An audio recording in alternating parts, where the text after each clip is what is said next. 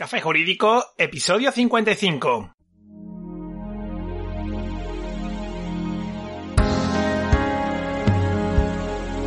Buenas tardes, mi nombre es Juanma Delgado. Bienvenido un día más, una jornada más a Café Jurídico, el espacio de divulgación jurídica donde en el tiempo que dura un café abordaremos novedades legislativas, interpretaciones de doctrina y jurisprudencia sobre distintas temáticas aprenderemos a manejar herramientas para la eficacia y la productividad profesional y en definitiva nos acercaremos de una forma amena y distendida al sector jurídico.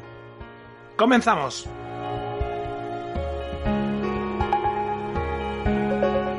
Cuando se producen determinados tipos de delitos, la investigación policial es esencial para la averiguación de la posible autoría de los hechos acaecidos.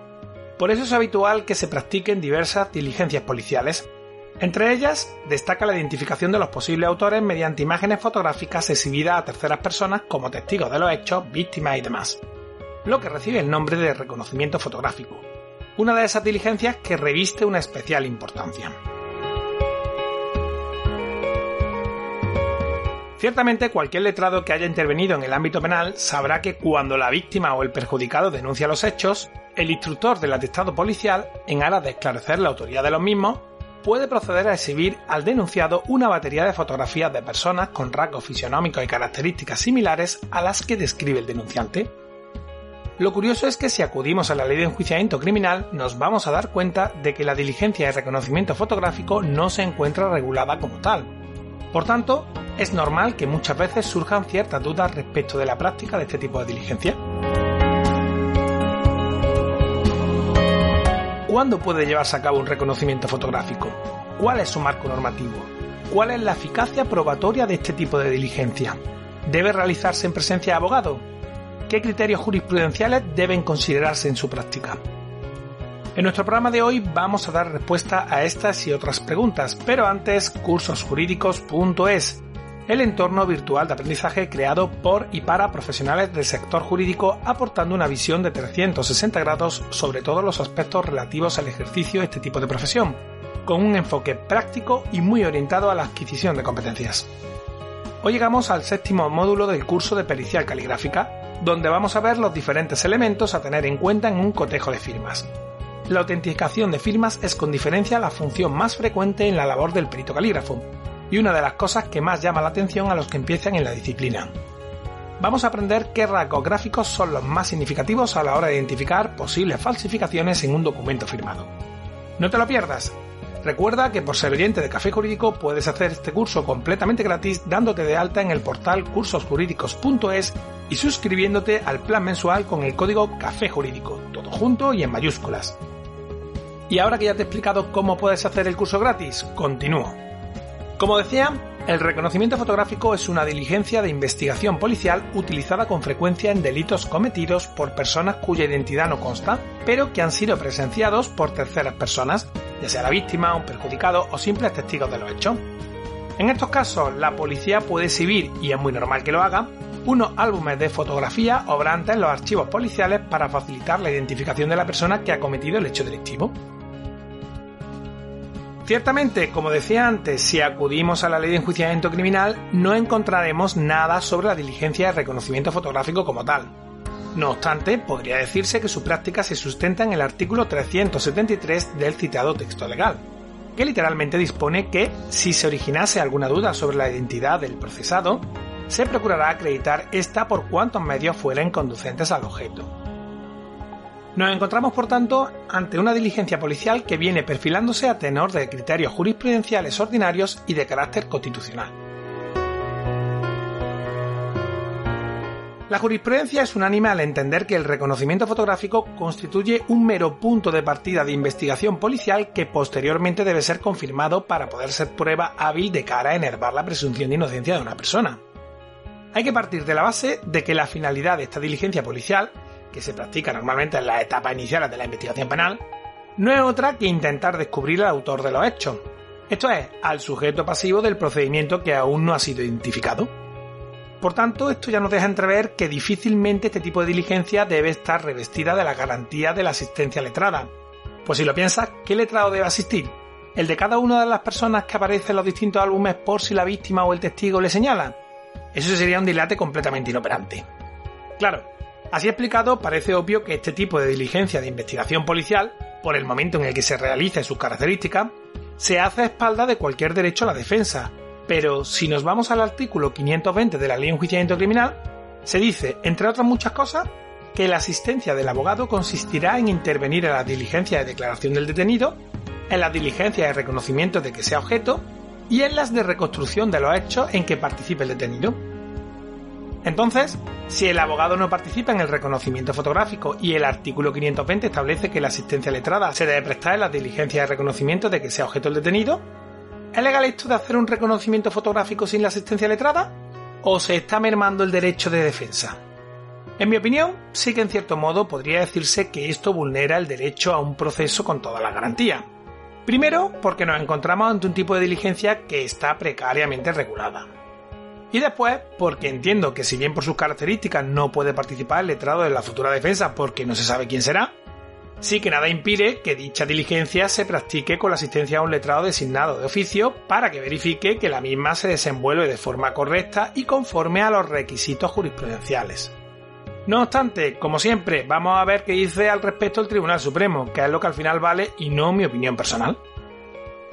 En la sentencia del Tribunal Supremo 764-99 de 10 de mayo, el alto tribunal se plantea en el fundamento de derecho sexto que cabe preguntarse si la necesidad de letrado se predica únicamente el reconocimiento en rueda o también se extiende al reconocimiento fotográfico.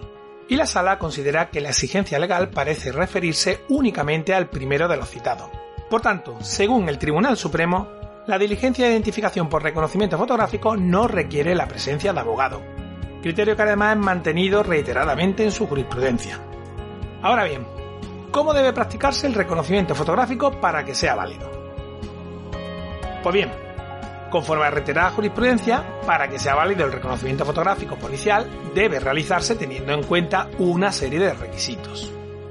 Lo primero de todo es que la diligencia se debe realizar en las dependencias policiales y siempre bajo la responsabilidad de los funcionarios policiales encargados del atestado, el instructor y el secretario, que fielmente habrán de documentarla.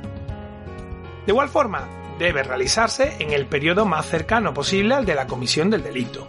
Se deben exhibir un gran número de fotografías integrado por fisionomías que, al menos algunas de ellas, guarden entre sí ciertas semejanzas con las características físicas, sexo, edad aproximada, raza y demás datos, ofrecidas en las primeras declaraciones de quien procede a la identificación.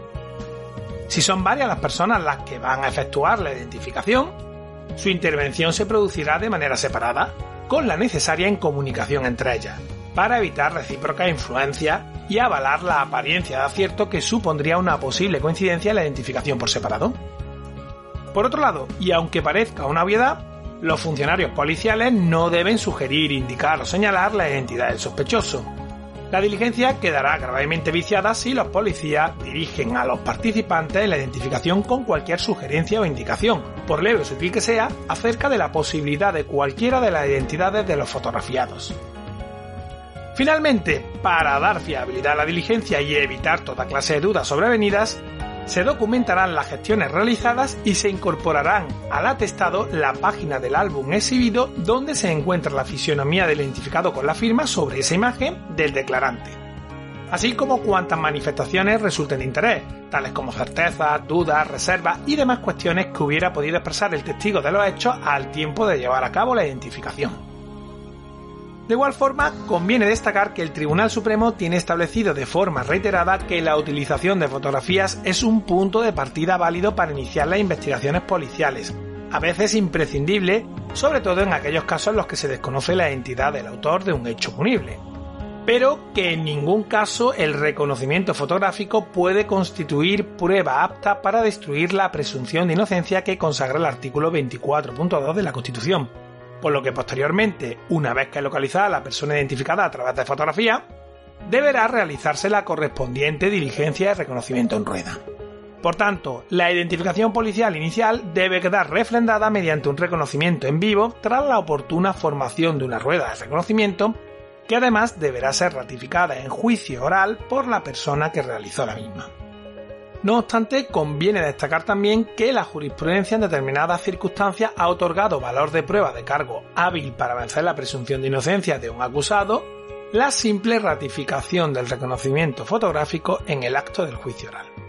Ni que decir tiene que una defectuosa exhibición policial de la fotografía de los sospechosos, por ejemplo la muestra de foto o que la policía señale o dirija hacia la fotografía del autor, puede condicionar el resultado de la ulterior identificación en rueda de detenido y también la eficacia probatoria, aunque esa influencia condicionadora deberá ser denunciada y puesta de manifiesto en el interrogatorio del testigo que realiza la identificación. Algo que en términos prácticos es muy difícil que suceda. Resumo muy brevemente todo lo que he contado por si te has despistado. El reconocimiento fotográfico es una diligencia policial que consiste en la exhibición de álbumes fotográficos a los posibles testigos presenciales de unos hechos delictivos de los que no se conoce el autor o autores. Se trata de una diligencia que se practica en las primeras fases de investigación y por sus características no requiere presencia letrada.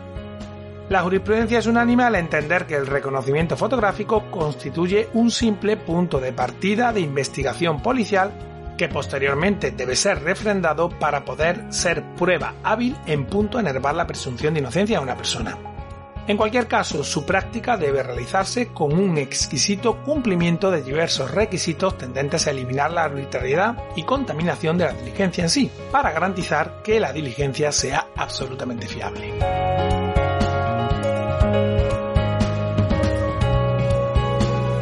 Lo dejo aquí por hoy, no sin antes recordarte que desde nuestra página web cafejurídico.es puedes acceder a todos los episodios que hemos emitido hasta la fecha escucharlos por series temáticas y por supuesto enviarnos tus dudas legales, pedir que tratemos un asunto concreto o mandarnos tu opinión.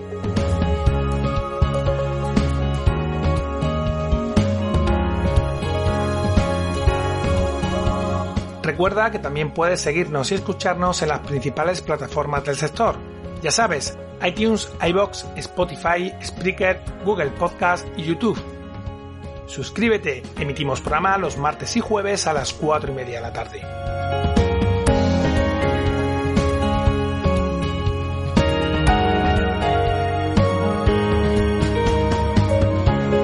Como siempre, muchas gracias por tu tiempo.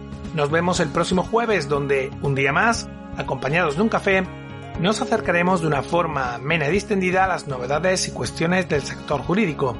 Entre tanto, cuídate mucho y adiós.